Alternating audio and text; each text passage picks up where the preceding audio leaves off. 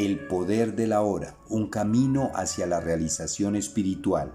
Eckhart capítulo 10. El significado de la entrega. La entrega en las relaciones personales. ¿Y qué pasa con la gente que quiere usarme, manipularme o controlarme? ¿Debo someterme a ellos? Están separados del ser, así que inconscientemente intentan tomar energía y poder de usted. Es cierto que solo una persona inconsciente tratará de usar o manipular a los demás, pero es igualmente cierto que solo una persona inconsciente puede ser usada y manipulada. Si usted se resiste o lucha contra la conducta inconsciente de los demás, usted también se vuelve inconsciente.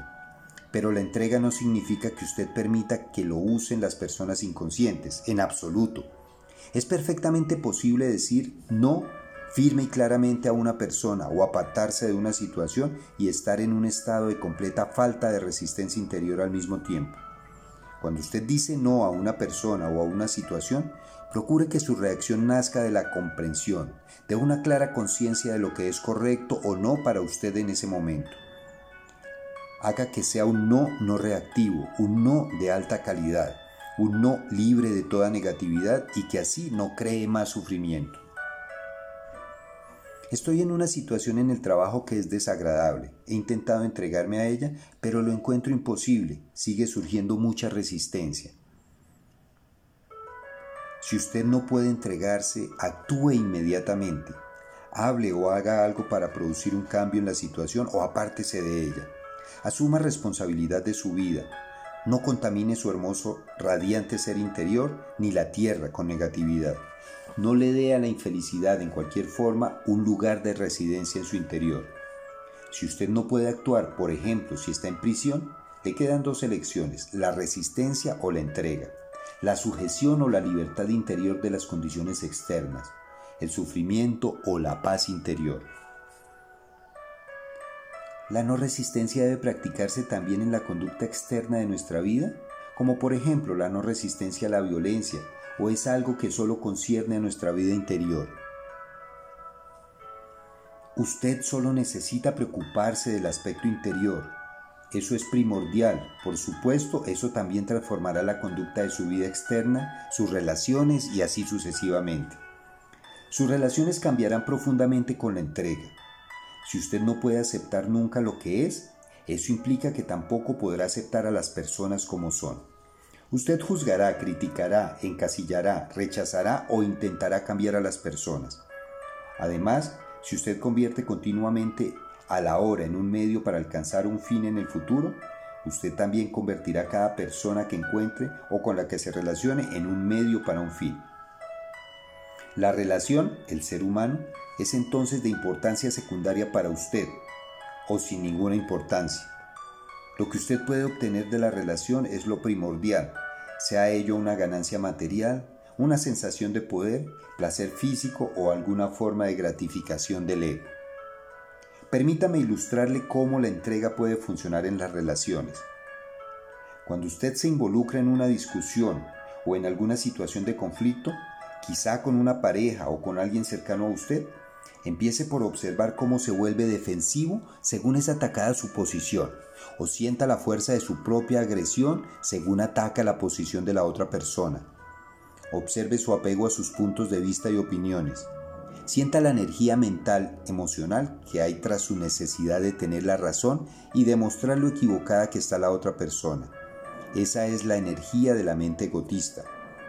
Usted lo hace consciente al reconocerlo al sentirlo tan plenamente como sea posible. Entonces, un día, en medio de una discusión, se dará cuenta súbitamente de que tiene una opción y puede que decida abandonar su reacción solo para ver qué pasa. Usted se entrega. No me refiero a abandonar la reacción solo verbalmente diciendo, de acuerdo, usted tiene la razón, con una cara que dice, estoy por encima de toda inconsciencia infantil. Eso es solo desplazar la resistencia a otro terreno, con la mente egotista todavía dominando, reclamando superioridad. Estoy hablando de soltar todo el campo de energía mental emocional que está dentro de usted luchando por el poder. El ego es astuto, así que usted debe estar muy alerta, muy presente y ser totalmente honesto consigo mismo para ver si ha abandonado verdaderamente su identificación con una posición mental y se ha liberado así de su mente. Si usted súbitamente se siente muy ligero, claro y profundamente en paz, ese es un signo inequívoco de que se ha entregado verdaderamente. Entonces, observe qué ocurre a la posición mental de la otra persona cuando usted ya no la energiza con su resistencia. Cuando la identificación con las posiciones mentales deja de estorbar, comienza la verdadera comunicación. ¿Y qué hay de la no resistencia frente a la violencia, la agresión y las situaciones similares? La no resistencia no significa necesariamente no hacer nada. Todo lo que significa es que cualquier acto se vuelve no reactivo. Recuerde la profunda sabiduría que subyace en la práctica de las artes marciales orientales. No se resista a la fuerza del oponente. Ceda para superarla. Se ha dicho que no hacer nada cuando usted está en un estado de intensa presencia es un elemento transformador poderoso y un curador de las situaciones y de la gente. En el taoísmo hay un término llamado Wu Wei, que se traduce habitualmente como actividad sin acción o sentarse en silencio sin hacer nada. En la antigua China, esto se consideraba uno de los más altos logros o virtudes. Es radicalmente diferente de la inactividad en el estado ordinario de conciencia, o más bien de inconsciencia, que brota del miedo, la inercia o la indecisión. El verdadero no hacer nada implica no resistencia interior e intenso estado de alerta. Por otro lado, si se requiere acción, usted ya no reaccionará a partir de su mente condicionada, sino que responderá a la situación a partir de su presencia consciente. En ese estado, su mente está libre de conceptos, incluido el concepto de no violencia. Así que, ¿quién puede predecir lo que usted hará? El ego cree que su fuerza se encuentra en su resistencia, mientras que en verdad la resistencia lo separa del ser, el único lugar de verdadero poder. La resistencia es debilidad y miedo enmascarado como fuerza. Lo que el ego ve como debilidad es su ser en su pureza, inocencia y poder. Lo que ve como fuerza es debilidad. Así pues, el ego existe en un modo de resistencia continua y simula papeles para encubrir su debilidad que en realidad es su poder.